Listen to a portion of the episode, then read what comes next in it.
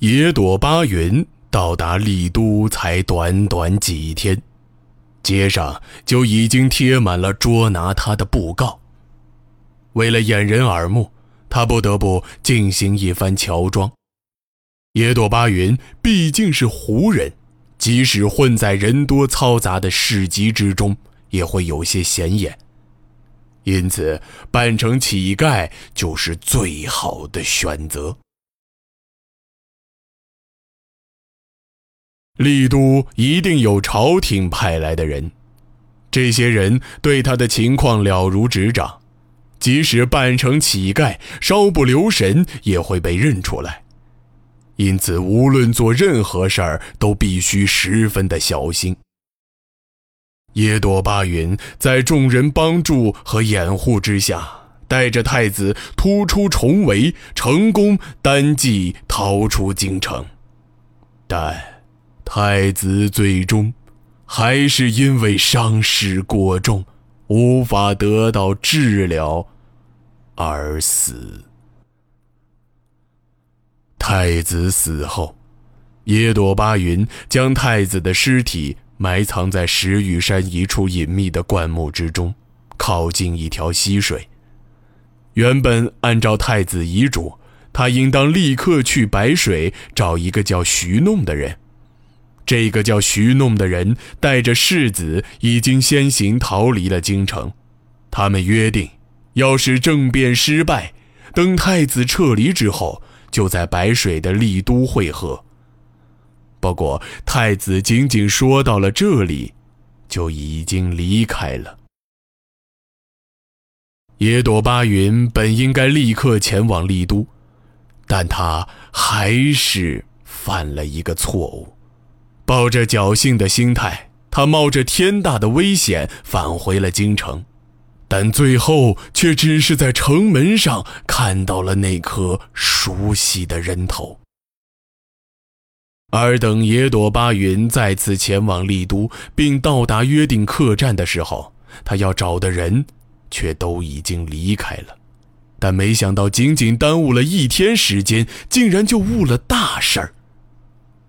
不过，野朵巴云已经下定决心，一定要找到太子的子嗣。他相信世子应该还没有被官府抓到。不然，多少能够听到一些风声。按照客栈掌柜的回忆，徐弄一行应该有六个人，两个六七岁的孩子，一男一女，四个成人中有一个女子。他们是清晨离开的，走的时候十分仓促。野朵巴云没有见过这个叫徐弄的人，也从来没有听说过这个名字。他应该不是军人。至少不是军官，因此很可能是太子府的人。这些人在客栈里多等了大约半天时间，一直到第二天早晨才离开。不过，这是为了等太子过来会合，还是有其他原因，就不得而知了。无论如何，对于野朵巴云而言，到此为止就已经是所有的线索。不过，单单是依靠这些线索，要在数十万人口的丽都找到几个人，实在不简单。更何况，这些人如果已经离开了丽都，那么茫茫人海，又要到哪里去寻找呢？耶朵巴云独自躲在一处寂静的小巷中，将身子蜷缩起来。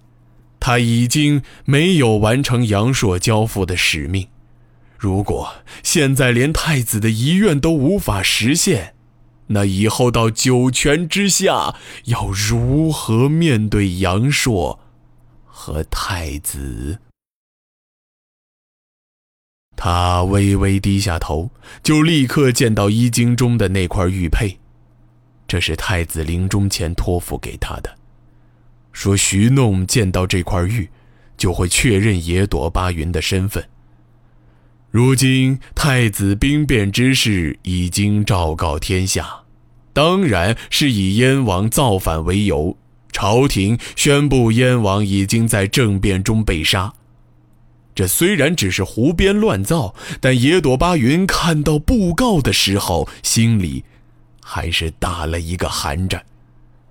毕竟对他而言，这确实是不争的事实。虽然这事实暂时就只有他一个人知道。之后的第三天，宁王正式继承大西皇帝位。登基称帝的消息也很快传到丽都。虽然野朵巴云不认识徐弄，但既然执行如此重要的使命，一定不是等闲之辈。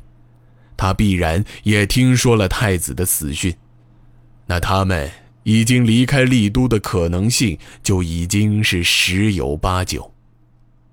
不过，野朵巴云还是计划在丽都再待上一天。如果这一天还没有任何收获，他就离开丽都，再去往东面寻找。当然，决定再留一天是有原因的。在丽都的这段时间里，野朵巴云乔装成乞丐，也结识了不少乞丐朋友。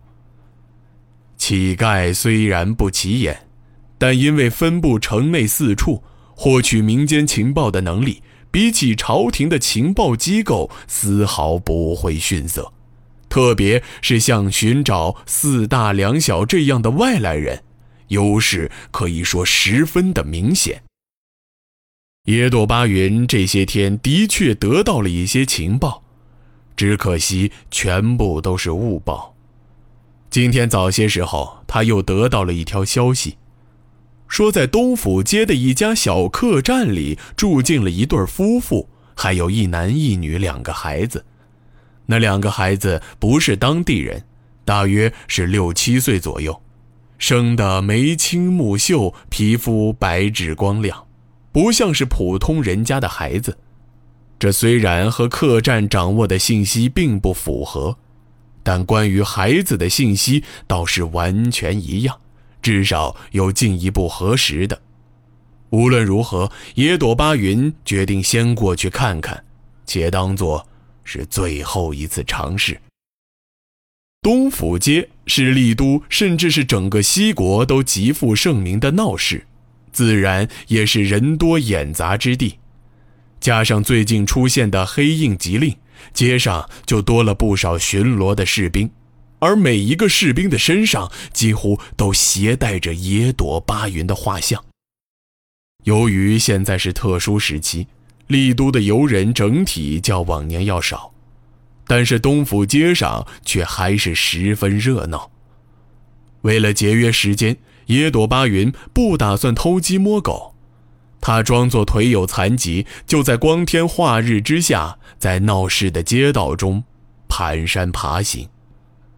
对于街上的士兵，他没有刻意躲避，有时他还会主动匍匐到士兵身前，抓着他们的鞋子，要求一些施舍。这些士兵通常躲他还来不及，哪里还会去比对画像？不过在地上爬行，速度确实快不起来。这一路的沿街乞讨，等到达那处客栈的时候，天色。已经微微有些暗了。客栈位于一条小巷之中，那是一条在丽都小有名气的小巷。巷子里有许多私人开的客栈，客栈的规模都不大，但会提供一些特殊服务，因此经常会有男子出入。这就让野朵巴云产生了一个新的疑问。为什么会带着两个孩子和一个女子的人会住进这样的客栈？要知道，更干净整洁的地方，丽都可是从来不缺的。野朵巴云稍稍加快了一些速度，他甚至差一点就站起身子。可正是在这个时候。他却突然听见身后传来了一阵凶神恶煞的叫喊声：“喂，前面那个要饭的，说你呢，别跑！”